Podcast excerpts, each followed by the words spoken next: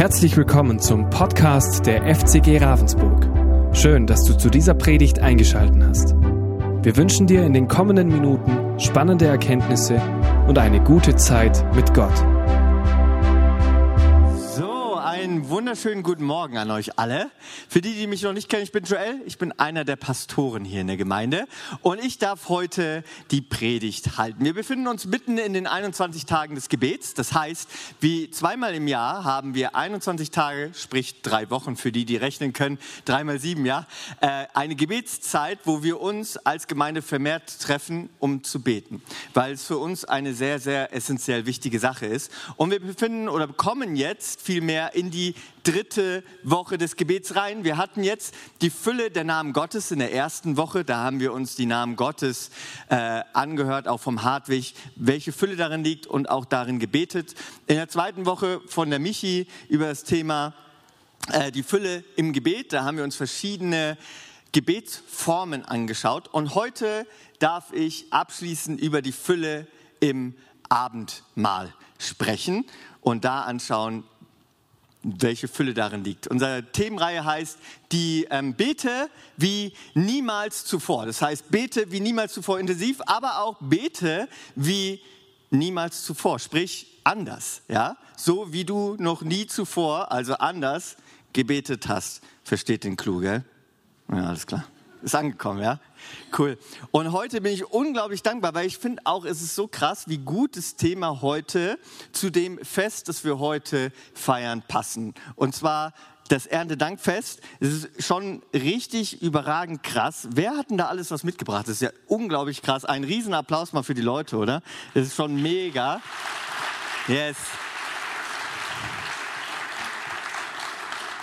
Ich wusste gar nicht, dass es so große Zucchinis auf dieser Welt gibt. Du schon? Okay, okay, okay. Äh, jetzt muss ich, ja gut. Also, äh, so kurz durch den Wind gekommen. Ähm, yes, was, warum feiern wir das? Äh, warum feiern wir als Christen in Deutschland das Erntedankfest. Einmal im Jahr haben wir die ganze Ernte, die zusammengekommen ist, und feiern und beten, einfach danken Gott für das, was er uns dieses Jahr geschenkt hat. Und es ist schon nämlich auch interessant, und deswegen passt es auch so gut zu dem Thema heute, wie selbstverständlich ist es schnell, dass wir zu essen haben, oder? Wir gehen in den Supermarkt, da gibt es alles, Avocados, Ananas, Bananen, alles, was hier gar nicht wächst. In zahlreicher Fülle, zu jeder Jahreszeit, zu jeder Saison gibt es alles, was es eigentlich nur saisonweise gibt, immer. Und für uns als Deutsche ist es ganz selbstverständlich geworden, Nahrung zu haben. Deswegen ist so etwas wie Erntedankfest oder andere Dinge, rückt manchmal in unseren Köpfen zurück, weil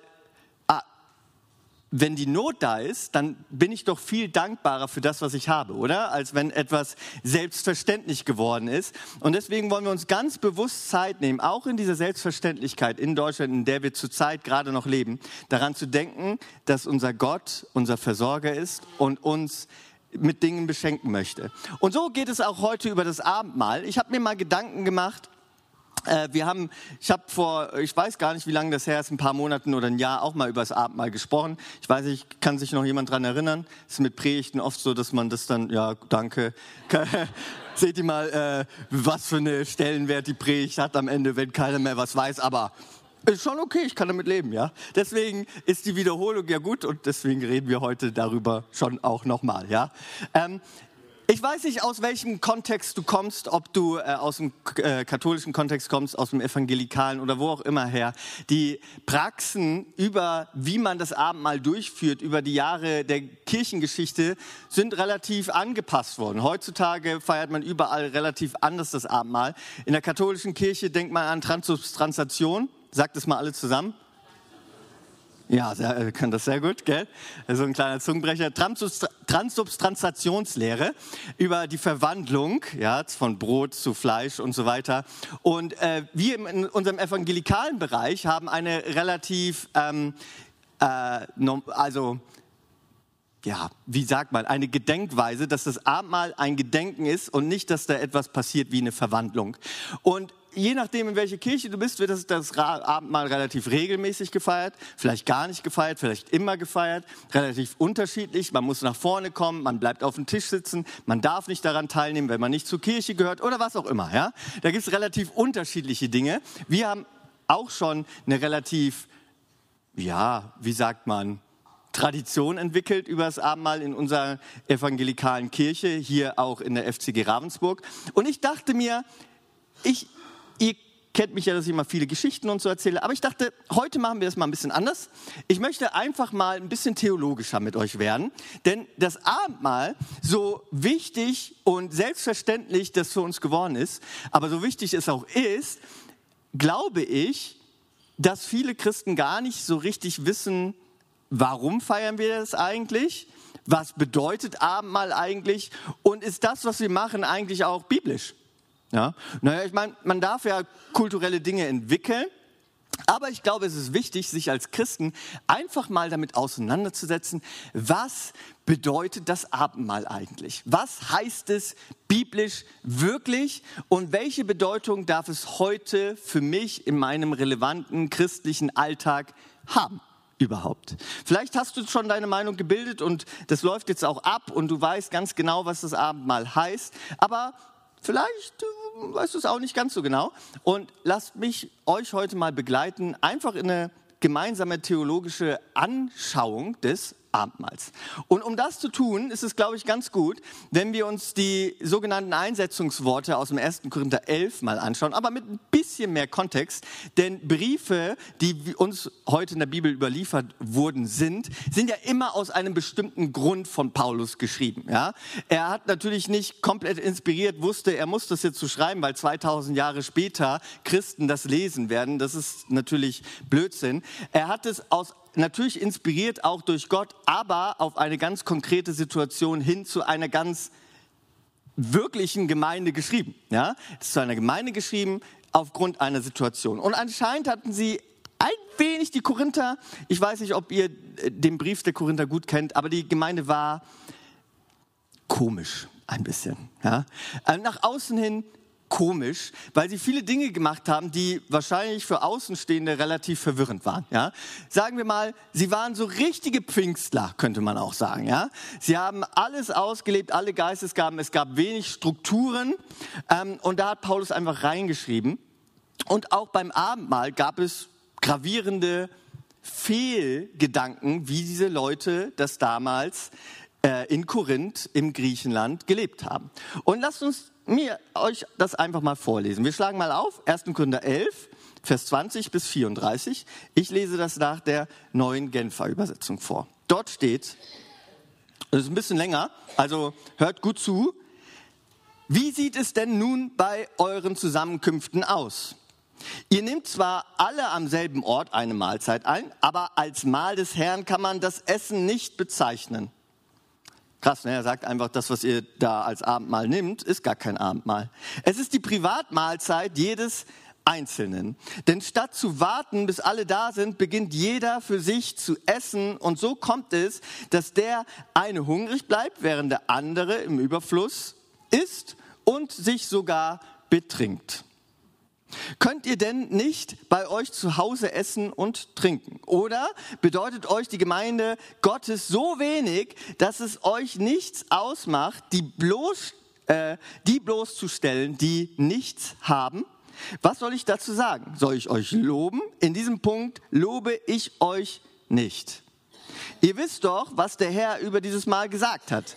Ich selbst habe seine Worte so an euch weitergegeben, wie sie mir weiter berichtet worden sind. In der Nacht, in der er verraten wurde, nahm Jesus, der Herr, das Brot, dankte Gott dafür, brach es in Stücke und sagte, das ist mein Leib der für euch geopfert wird. Wenn ihr künftig dieses Mal feiert und von dem Brot esst, dann ruft euch in Erinnerung, was ich für euch getan habe. Nachdem sie gegessen hatten, nahm er den Becher, dankte Gott auch dafür und sagte, dieser Becher ist der neue Bund, besiegelt mit meinem Blut. Wenn ihr künftig aus dem Becher trinkt, dann ruft euch jedes Mal in Erinnerung, was ich für euch getan habe. Seid also darüber im Klaren, jedes Mal, wenn ihr von dem Brot esst und aus dem Becher trinkt, verkündigt ihr den Tod des Herrn, bis der Herr wiederkommt. Wer daher auf unwürdige Weise dem Brot, von dem Brot isst oder aus dem Becher des Herrn trinkt, macht sich selbst und am Blut des Herrn schuldig. Deshalb soll sich jeder prüfen und erst dann soll er von dem Brot essen und aus dem Becher trinken. Denn wer isst und trinkt, ohne sich vor Augen zu halten, dass es bei diesem Mahl um den Leib des Herrn geht, der zieht sich mit seinem Essen und Trinken das Gericht Gottes zu. Das ist übrigens auch der Grund, weshalb so viele von euch schwach und krank sind. Manche aus eurer Gemeinde sind sogar gestorben. Würden wir uns selbst einer kritischen Beurteilung unterziehen, dann müsste der Herr uns nicht richten. Wenn er uns allerdings straft, tut er es auf dem rechten Weg, uns auf dem rechten Weg zu bringen, damit wir nicht zusammen mit der übrigen Welt verurteilt werden. Was bedeutet das konkret, liebe Geschwister? Wenn ihr zusammenkommt, um miteinander zu essen, das Mahl des Herrn zu feiern, dann nehmt aufeinander Rücksicht und wartet, bis alle da sind. Wenn jemand so hungrig ist, dass er nicht warten kann, soll er zu Hause essen. Dann werdet ihr nicht durch eure Zusammenkünfte das Gericht Gottes über euch herbringen. Alles weitere werde ich regeln, wenn ich komme. Starkes Wort, oder? Ich mag das immer nach dem Bibeltext einfach zu beten, um Gott einzuladen. Lasst uns doch noch mal aufstehen.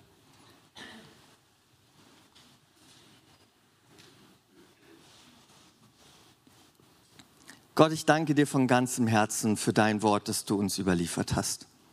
Dass es heute so viel Schlagkraft hat, mehr als alles, was wir sagen können. Lass dein Wort an unseren Herzen wirken und verändere du uns. Zeig du uns, Jesus Christus, was du für uns getan hast und auch den Menschen, die dich nicht kennen. Gott, zeig du in deiner Kraft und Größe, dass du wirklich lebendig bist. Das beten wir in deinen Namen, Jesus Christus. Amen.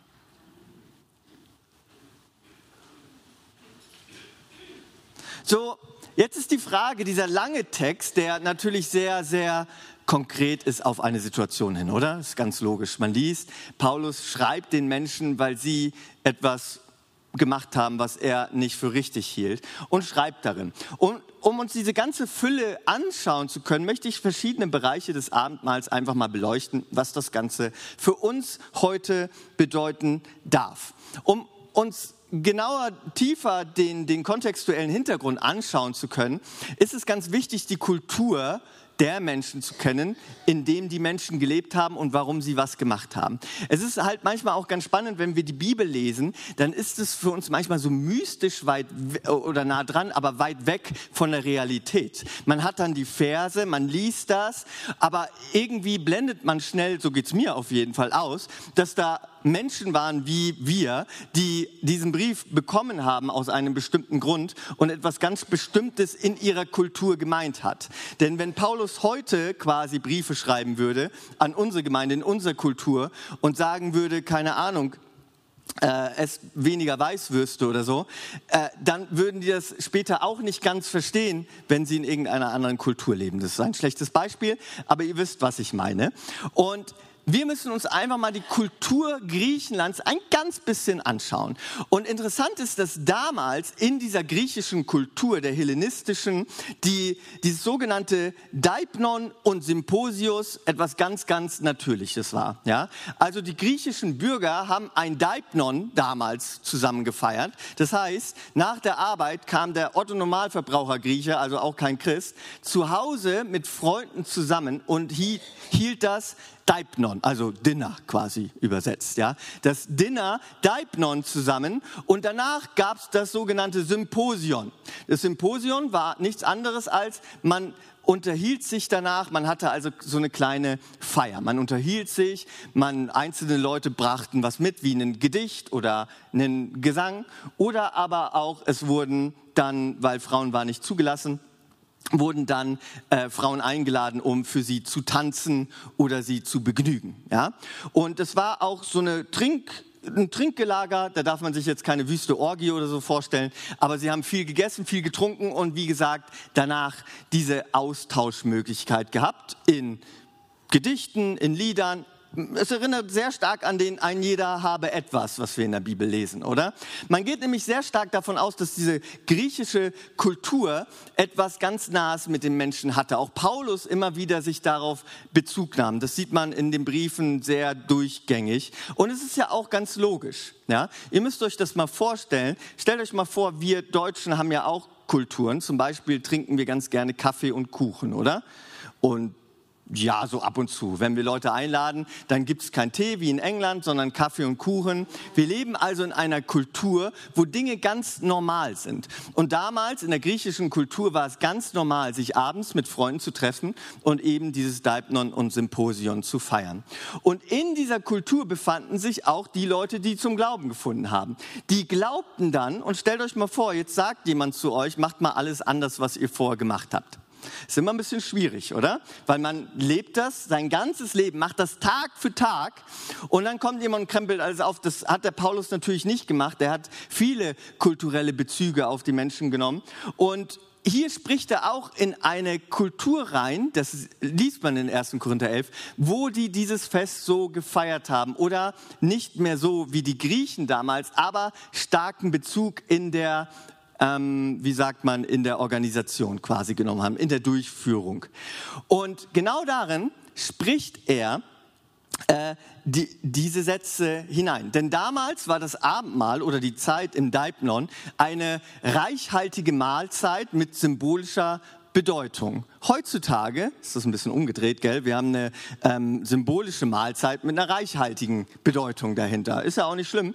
Aber wisst ihr, dieses Deipnon war damals wirklich, die Leute aßen richtig viel zusammen und tranken auch richtig viel zusammen. Also sie hatten eine richtig krasse Mahlzeit quasi, eine richtig ausgiebige und aßen und tranken, bis sie satt waren. Und danach ging das Symposius los. Da hat dann jeder irgendwie etwas mitgebracht. Und wenn wir uns 1. Korinther 11 anschauen, sehen wir etwas ganz Ähnliches. Paulus schreibt hier in diese Zusammenkünfte hinein, die tagtäglich stattfanden, schreibt hinein und sagt, hey, ähm, irgendwie das, was ihr hier macht, ist ein bisschen komisch geworden. Ja, denn es ist plötzlich zu einer Privatmahlzeit von jedem geworden. Ihr trefft euch zwar täglich in euren Häusern, ihr esst zusammen, aber ihr befrisst euch und betrinkt euch und die Menschen, die später dazu stoßen, für die ist gar nichts mehr übrig.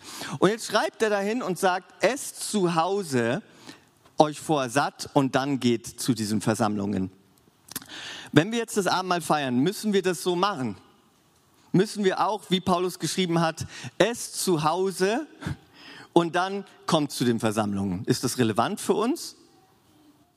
Oh, jetzt seid ihr alle vorsichtig. Ne? Ist natürlich für uns nicht relevant. Man denkt immer, man muss alles so eins zu eins umsetzen. Aber Paulus hat natürlich hier aus einem ganz bestimmten Grund reingeschrieben, weil die Leute etwas falsch gemacht haben. Und die logische Konsequenz, um das zu beheben, war für Paulus, esst halt zu Hause ihr, die ihr so viel habt. Und dann kommt zusammen, damit, wenn ihr da das Essen zusammenbringt, jeder auch was habt und nicht einer alles aufesst. Wahrscheinlich jeder von euch kennt diese Person, oder? Man trifft sich mit ihr und sie isst und isst und hört niemals auf, oder? Wer kennt diese Person? Ja, ja, ihr schmunzelt ein bisschen.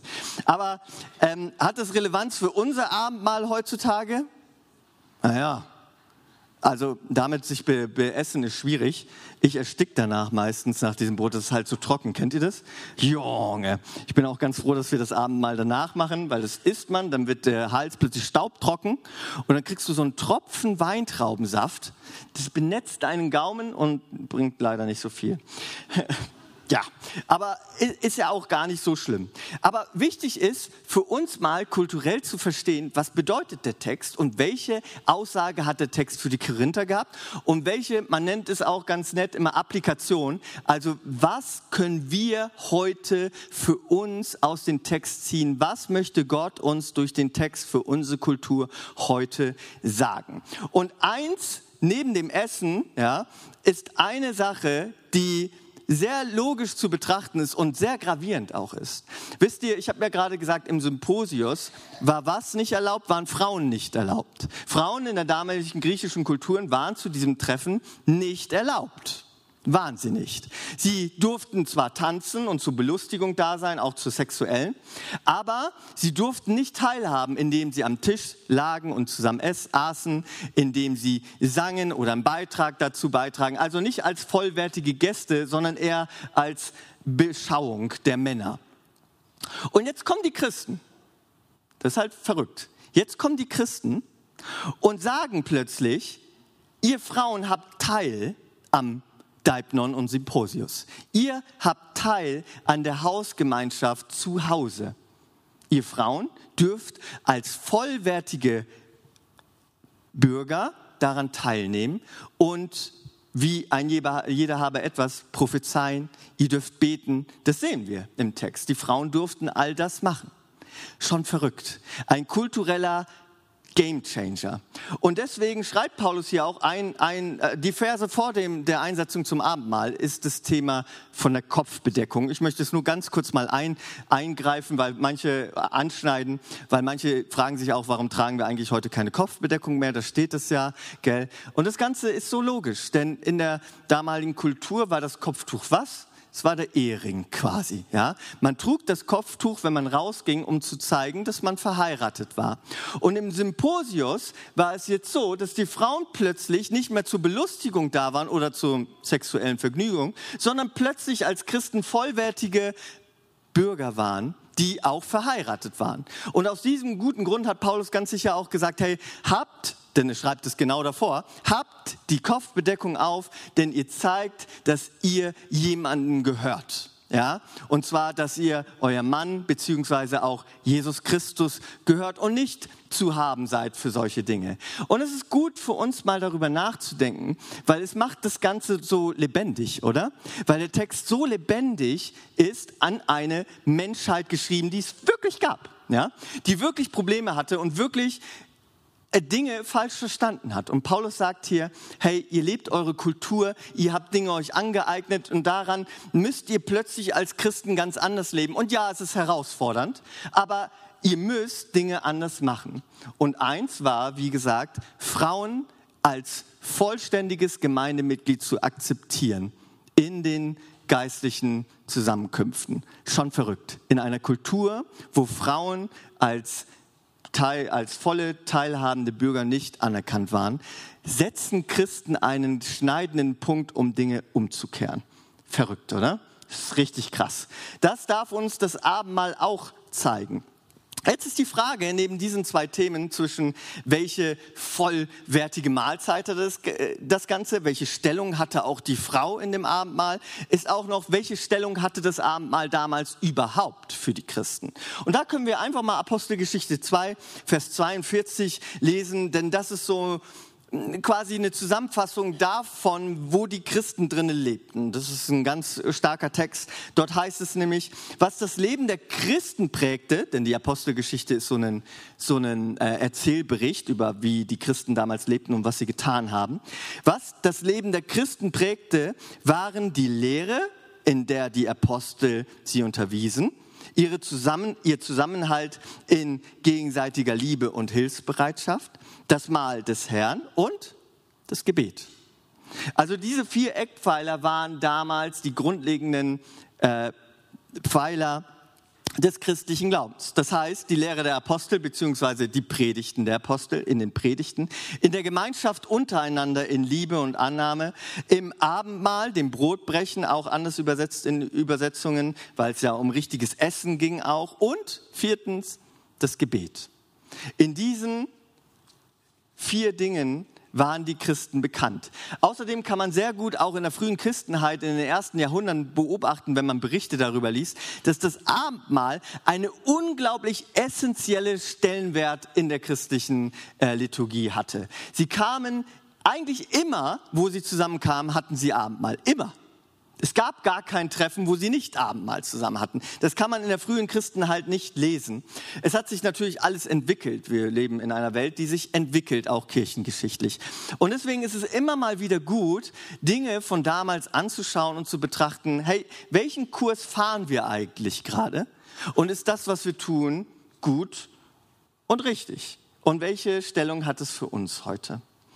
Und jetzt möchte ich noch mal konkret in die Tiefe gehen, was hat neben diesen Punkten, dass es eine vollwertige Mahlzeit damals war mit Essen und Trinken, neben der positiven Stellung der Frau und ähm, als drittes äh, der unglaublich krassen Stellung, welche sie einnahmen mit, eigentlich haben sie immer Abendmahl gefeiert, möchte ich noch mal tiefer in die Bedeutung des Abendmahls gehen.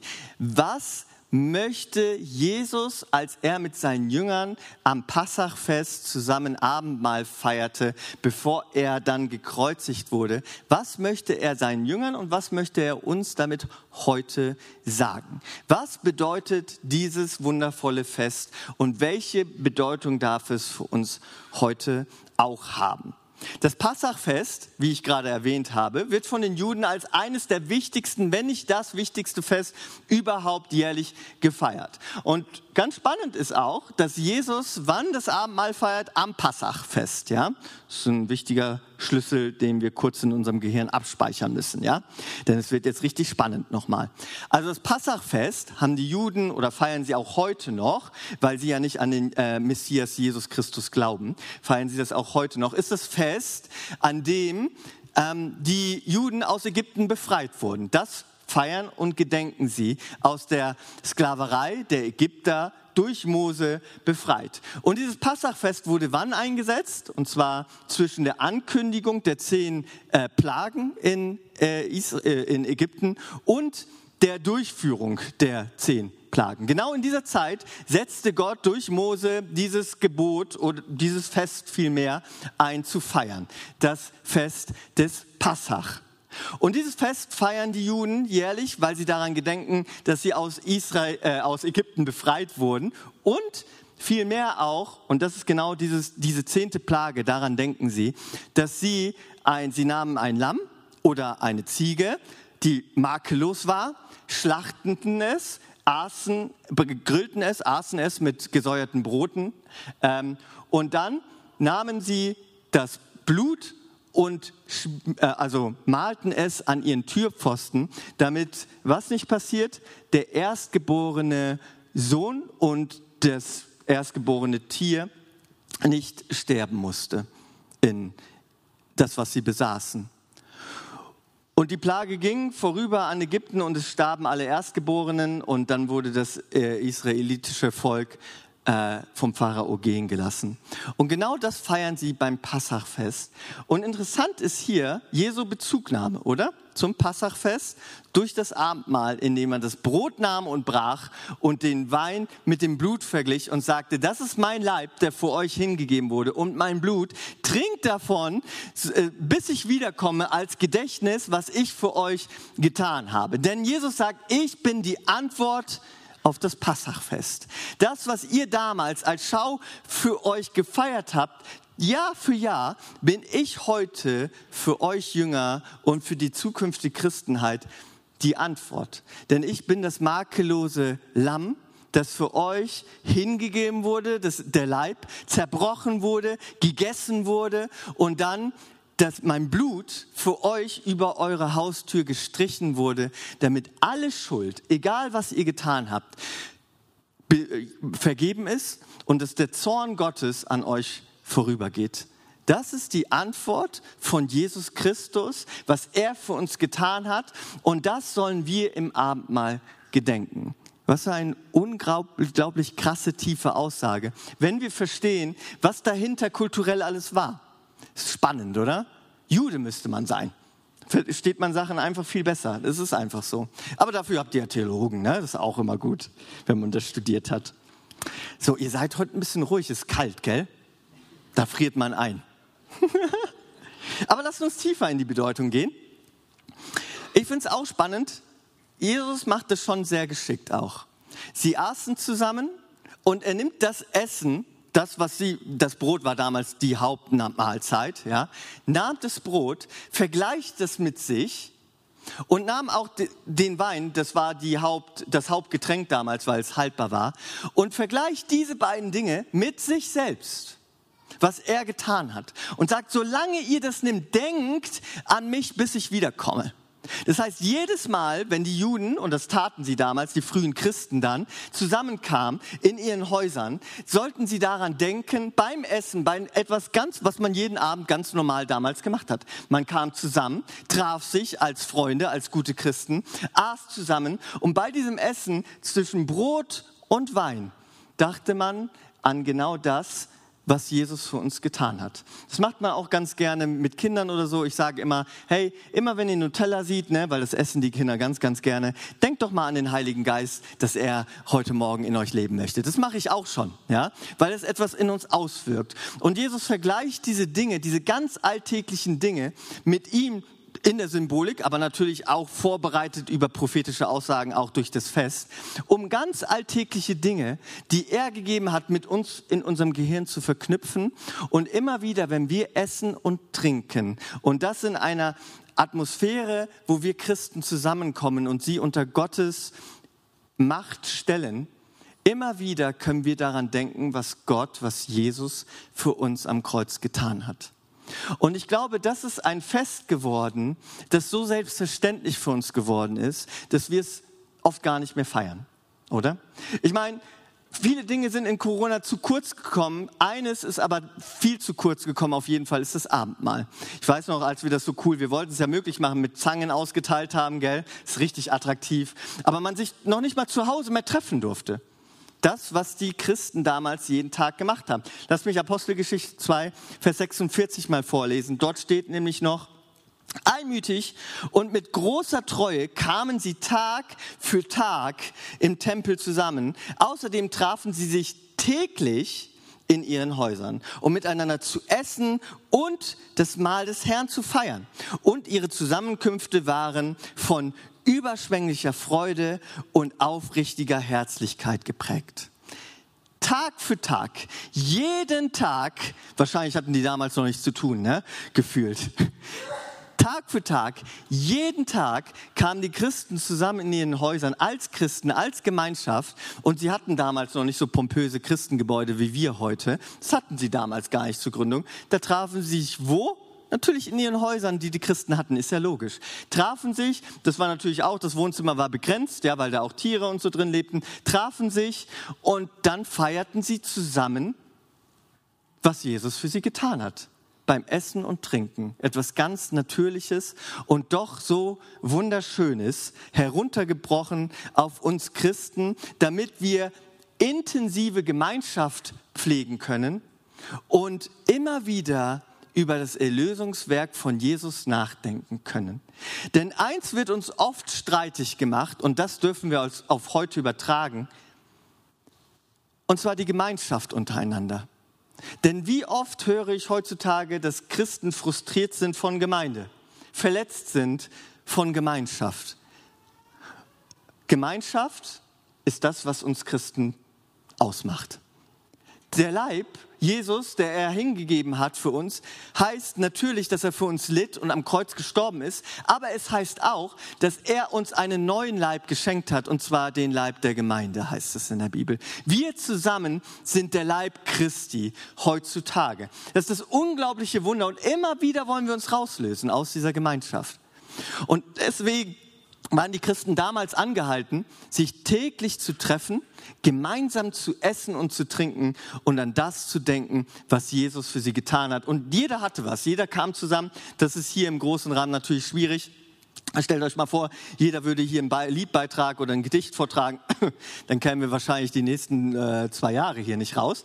Aber in einem kleineren Rahmen sind Dinge auch viel besser möglich. Es ist natürlich auch heute möglich, mit so vielen Leuten immer wieder jeden, jeden Sonntag zusammen ausgiebig zu essen und zu trinken. Und deswegen haben sich natürlich solche Formen auch entwickelt, die im Kern natürlich nicht schlecht sind, aber wir sollten uns immer wieder daran erinnern, was bedeutet das Abendmahl eigentlich konkret für uns? Und Paulus kritisiert hier Folgendes, nämlich er sagt, das Mahl des Herrn ist zur Privatmahlzeit von jedem Einzelnen geworden.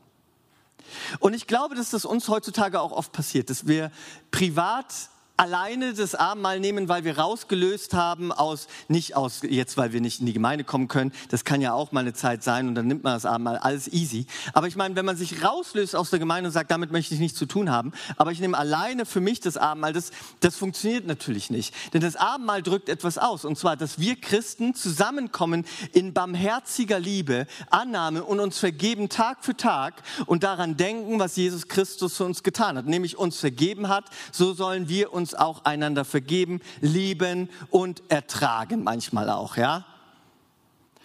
Und genau das möchte das Abendmahl auch ausdrücken. Das und was Jesus für uns getan hat und die Wiederkunft von Jesus, dass er eines Tages wiederkommen wird. Daran denken wir Tag für Tag, wenn wir essen und trinken mit anderen Christen. Tag für Tag, Jesus kommt bald wieder. Das ist unsere Hoffnung auf Erlösung, dass wir gerettet werden, dass der Schöpfer dieses ganzen Universums kommen wird, um die Welt zu richten und uns Christen zu erlösen. Und deswegen ist es so wichtig, dass wir an Jesus Christus glauben, weil er der einzige Weg ist, die einzige Wahrheit und das einzige Leben in Ewigkeit. Und wenn du heute hier bist und ich komme zum Ende und darf die äh, Lobpreisband, glaub, nach vorne bitten? Ich habe gerade überlegt wegen Abendmahl und so, aber ja. Ähm, wenn du nicht daran glaubst, sage ich dir, es ist so wichtig, dass du daran glaubst, weil es der Weg ist zum Vater. Und was ich uns heute als Action Step oder wie auch immer man es nennen möchte, mitgeben möchte, ist, auch in Anbetracht des Erntedankfests, so schnell werden so gute Dinge für uns zur Selbstverständlichkeit. Lasst uns das Abendmahl und das, was Jesus für uns getan hat, nicht selbstverständlich sein, indem wir es nicht mehr feiern und ehren und achten. Wenn ihr in Hauskreisen, Connect-Gruppen oder wie auch immer ihr das selbst nennt, wir sagen hier Connect-Gruppen, ähm, zusammenkommt, Woche für Woche, dann feiert doch zusammen das Abendmahl. Hey, ich möchte euch ermutigen, ich sage auch zu allen Connect-Gruppen, die ich immer starte, sage ich immer, es gibt eins, was mir ganz wichtig ist. Nämlich, ich sehe das auch, dass es Jesus sehr wichtig war. Lasst uns zusammen essen. Ja, lasst uns zusammen essen und trinken und daran denken, was Jesus durch sein Leib und durch sein Blut für uns getan hat. Lasst uns als Connect-Gruppen, als Christen wieder neu anfangen, zusammenzukommen, um das Mahl des Herrn zu feiern und darin zu gedenken. Und das jedes Mal, wenn wir zusammenkommen. Lasst uns essen und trinken, zusammen beten, die Einsetzungsworte vielleicht auch vorlesen, um einfach auch eine ehrfürchtige Stimmung bei dem Ganzen am Anfang zu machen. Aber dann lasst uns auch Spaß haben und Freude daran, was Jesus für uns getan hat nämlich uns erlöst hat von dieser Welt und von der Sünde durch sein Blut, uns zusammengefügt hat zu einem neuen Leib. Und äh, hier sind so viele gute Sachen und ich glaube, manche darf man wahrscheinlich auch später mitnehmen, oder? Ich weiß es gar nicht. Vielleicht. Äh, wahrscheinlich wird dazu noch was gesagt, vielleicht auch nicht. Äh, ich äh, hätte, hätte, fragen sollen. Ähm, aber wie dem auch sei, äh, wir haben ja so viel auch reichlich, gell? Warum lädst du nicht mal diese Woche jemanden ein als Christen zum Mahl des Herrn? Lasst uns doch einander einfach mal wieder einladen, oder? Zum Daipnon und Symposium, weil in so einem kleinen Rahmen kann man so viel besser auch einander dienen. Denn hier im großen Rahmen ist es so schwierig, wenn jeder eine Prophetie und so von vorne hat, dann wären wir ja nie fertig. Was aber schön wäre natürlich, aber im kleinen Rahmen geht es oft so viel besser. Deswegen ladet euch doch mal noch mal mehr ein. Ist als Schwabe manchmal schwierig, ich weiß, als Norddeutscher auch, ja. Einfach mal, hey, ich möchte dich einladen zum Essen und Trinken. Lass uns doch dabei an dem gedenken, was Gott für uns getan hat. Hey, vielleicht hast du ein Zeugnis, das du mir erzählen möchtest, was du mit Gott erlebt hast. Hey, vielleicht wollen wir zusammen Psalmen lesen. Vielleicht wollen wir zusammen, wenn man das denn kann, und bei mir sollte man das nicht machen, ein Lied zusammen singen, ja? Einfach weil wir eine Einheit sind, die einander vergibt und liebt und zusammen an dem denkt und nicht zur Selbstverständlichkeit werden lassen sollte, was Jesus für uns am Kreuz getan hat. Und wir wollen dieses Wunder ehren und achten, dass Gott uns zu einem neuen Leib zusammengefügt hat, durch dem, was er getan hat, durch Passach erfüllt, durch das Abendmahl. Ein Fest, das uns Christen gegeben wurde von Jesus, das wir nicht einmal jährlich feiern dürfen oder müssen, sondern Tag für Tag feiern können und zelebrieren wollen, weil wir an das denken wollen, was Gott für uns getan hat. Und ich möchte einen abschließenden Vers noch vorlesen und dann komme ich auch zum Ende meiner Predigt und dann werden wir auch gemeinsam das Abendmahl feiern. Natürlich kulturell einfach auf uns heute angepasst und das ist auch in Ordnung. Aber zu Hause kann man das noch mal viel besser feiern, oder? Zusammen, noch mal viel ausgiebiger. Ähm, ja, weil hier ist es auch sehr andächtig für sich selbst, aber es ist auch mal in Ordnung. Das machen wir trotzdem gerne. Lass mich Matthäus 9, Vers 10 bis 13 nochmal vorlesen. Damit möchte ich die Predigt beenden und lasst uns dafür schon mal aufstehen, weil ich möchte dann beten. So lang ist der Vers auch nicht, ja? Dann wird uns nochmal warm, ja? Macht nochmal eine Kniebeuge, alle die können. Okay, dann nicht.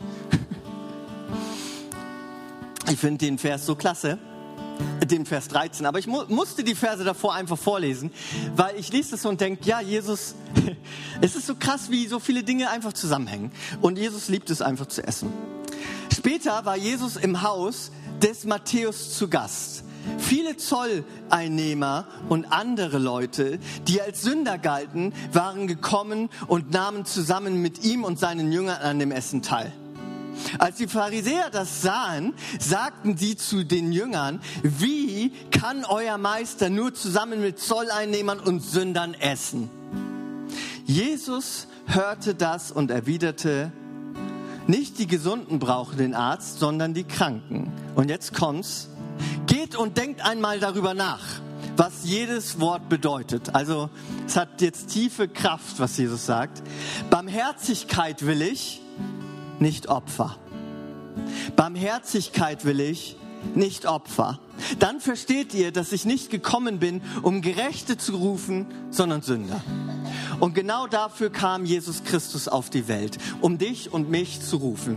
Barmherzigkeit möchte er und nicht Opfer, weil er das ultimative Opfer, Passach, wurde für uns am Kreuz, um für uns zu sterben, dass wir an ihn denken dürfen im Abendmahl, dass sein Leib, sein Brot zerbarst, zerbrochen ist, damit wir ein neuer Leib in ihm werden dürfen, sein Blut für uns am Kreuz hinunterfloss, damit wir geheiligt werden und gerecht und das feiern dürfen. Wie indem wir einander abstoßen, einander zurückziehen. Nein, indem wir zusammenkommen, um das zu feiern und nicht als Selbstverständlichkeit zu sehen, was Jesus Christus für uns am Kreuz getan hat, oder? Das ist mein Appell. Wenn diese Woche wenigstens einer von euch einmal das Abendmahl mehr gefeiert hat, dann hat die Predigt wenigstens ein bisschen was gebracht, ja? Aber wenn alle mindestens einmal die Woche jetzt das Abendmahl zusammen feiern, dann hat es schon ganz viel gebracht, ja? Und wir werden auch, und das ist so cool, jetzt in in äh, dem Frühgebet und auch am Mittwoch in dem Abendgebet. Das heißt, wir treffen uns Montag und Freitag um 6 bis 7 Uhr und am Mittwoch um 19 bis 20 Uhr treffen wir uns zusammen und werden jedes Mal zusammen essen und trinken, das Abendmahl feiern, ja? Und daran denken, was Jesus für uns getan hat. Denn es ist so viel Fülle im Abendmahl, die Gemeinschaft und die Vergebung, die Gott uns geschenkt hat. Und in dem Sinne möchte ich beten und möchte einfach mal bitten, dass wir kurz unsere Augen schließen, denn wir werden jetzt gleich das Abendmahl austeilen. Und dazu darf ich jetzt schon mal äh, äh, die Gemeindeleitung nach vorne bitten, einfach, dass sie mir helfen, das Abendmahl auszuteilen. Und ich möchte mal, dass ihr kurz einfach in euch geht und einfach mal nachdenkt, hey, was ist da eigentlich Geniales, was Gott mir geschenkt hat durch das Abendmahl, durch sein Opfer am Kreuz. Und vielleicht auch mal Personen, die du einladen könntest. Werd einfach mal kurz still. Das hilft manchmal still zu werden. Wir hoffen, diese Predigt konnte dich für deinen Alltag ermutigen. Wenn du Fragen hast, kannst du gerne eine E-Mail schreiben an info@fcg-rv.de oder besuche unsere Homepage auf www.fcg-rv.de.